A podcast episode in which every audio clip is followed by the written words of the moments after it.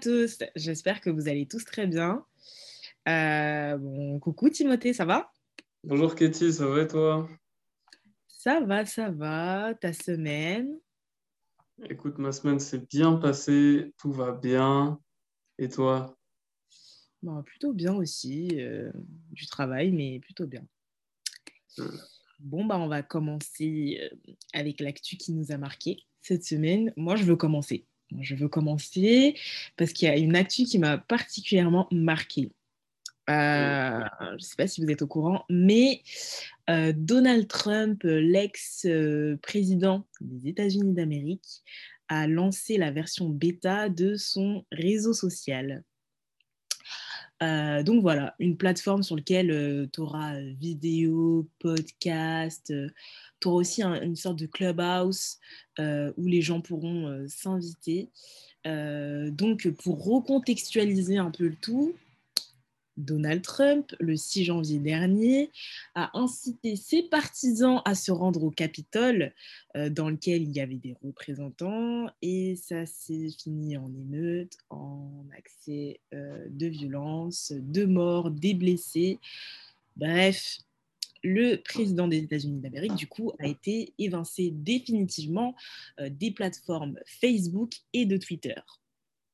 Suite à ça, Donald Trump euh, a dit euh, concrètement, en fait, qu'il se dressait contre les géants de la big tech et, que son but était de résister face à leur tyrannie. Donc voilà. C'est la raison pour laquelle il a, il a créé Truth Social. En fait, le nom me fait un peu rire, mais bon, c'est pas, c'est pas très drôle.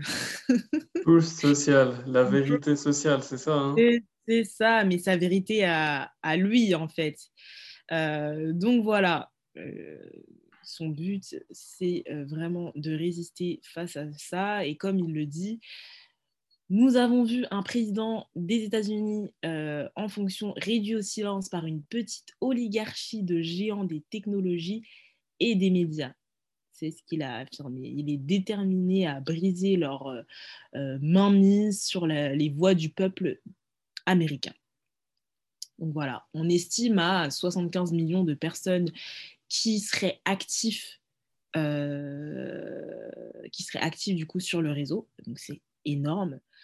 et je pense du coup qu'il va aussi s'en servir pour les prochaines élections présidentielles qui arrivent bientôt, en 2024, euh, qui va bien s'en servir.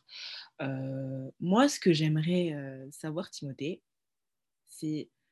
Bah, après, je pense que vu que c'est jamais arrivé, tu n'as aucune instance, aucune entité qui s'est posé la question. Vu qu'on n'a jamais évincé un président, un représentant de l'État sur un réseau, comment est-ce que ça se fait qu'il est possible que lui crée son propre réseau, en fait?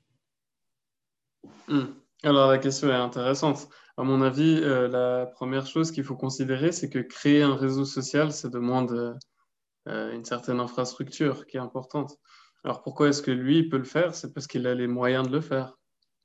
Ouais, c'est vrai. C'est vrai, Donald Trump a les moyens de le faire. Et en plus de ça, j'ai vu qu'en créant ce réseau social, euh, sa fortune personnelle a, en fait, sa fortune personnelle, c'est même pas qu'elle a doublé, c'est elle a pris 2 milliards de dollars en fait. Donc euh, oui, il a clairement les moyens de le faire, mais c'est, je, dirais que c'est pas aussi qu'une histoire de, moyens, c'est aussi une histoire de, je sais pas, d'un point de vue juridique. Enfin, en fait, personne s'est posé encore la question, personne se pose et se dire est-ce que c'est normal qu'on puisse qu'on puisse laisser un, ancien président qui a été du coup évincé de réseaux sociaux, qui puisse créer carrément un réseau où il pourra en fait injecter ces informations sans, ait, sans que personne ait le contrôle là-dessus, en toute impunité en fait. Alors moi je trouve que la question est très intéressante. Maintenant, si on extrapole un petit peu, on se demande s'il faut interdire à ce monsieur Trump de créer un réseau social finalement à son effigie où il pourra s'exprimer. Mais mhm. la raison pour laquelle il souhaite faire ça, c'est parce qu'on lui a en quelque sorte coupé l'herbe sous les pieds au niveau des réseaux sociaux. Il n'a plus la possibilité maintenant de s'exprimer sur euh, les grands réseaux sociaux euh, qui sont les plus mainstream ou, ou commun. Maintenant, la, la, question que tu poses, c'est est-ce qu'il faudrait restreindre sa possibilité de s'exprimer sur ce réseau parce qu'il pourrait raconter des choses en toute impunité peut-être que la question se pose, mais à ce moment-là, à mon avis, elle se pose également sur les réseaux sociaux qui sont déjà mainstream en ce moment. Euh, est-ce qu'on ne se pose pas la question de savoir si euh, telle ou telle personnalité publique euh, a le, droit et le pouvoir de raconter ce qu'elle veut sur Facebook ou Twitter actuellement? Bien, à mon avis, si on souhaite appliquer des restrictions à Donald Trump, pour être objectif, il faudrait le faire aussi sur les autres réseaux sociaux que celui qu'il a l'intention de créer. Euh, qu'est-ce que tu en penses? Je vois ce que tu veux dire. Je vois ce que tu veux dire. Je suis assez d'accord avec toi dans le sens où je sais pas. Non, là, concrètement, la question, je pense que c'est posée de l'interdiction de Donald Trump parce que vraiment, enfin, euh, cette histoire du Capitole, c'était vraiment la goutte d'eau, en fait. C'était trop. Maintenant, euh, je me dirais, si seulement, en fait, les gens avait la possibilité de savoir si telle ou telle personne euh, injecte des informations sur les réseaux sociaux et que cette information est véridique, là, ce serait autre chose.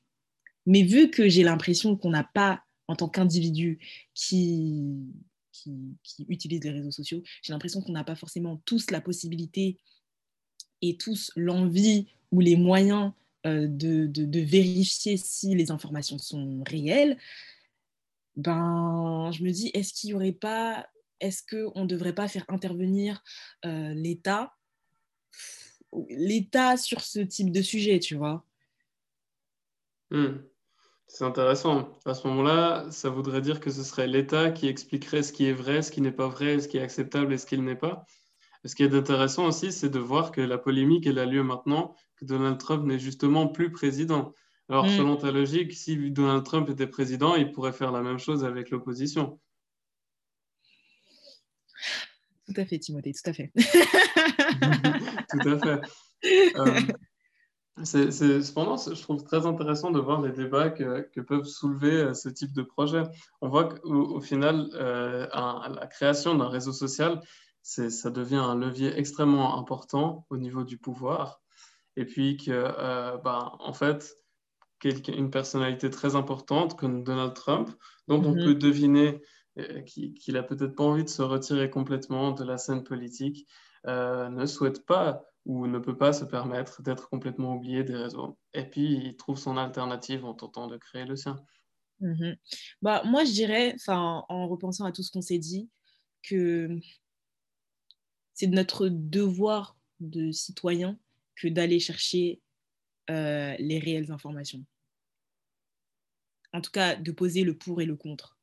Euh, d'opposer en fait, je sais pas, des articles, des discours, etc. Mais je, sais pertinemment que il y a très peu de gens qui le font en fait.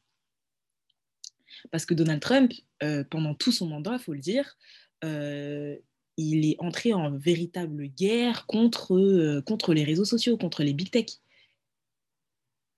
Et en fait, il utilisait, il utilisait un peu ce message de euh, regardez, euh, euh, il vous manipule, il vous utilise, il vous utilise en mettant sur un piédestal, lui, sa vérité, tu vois.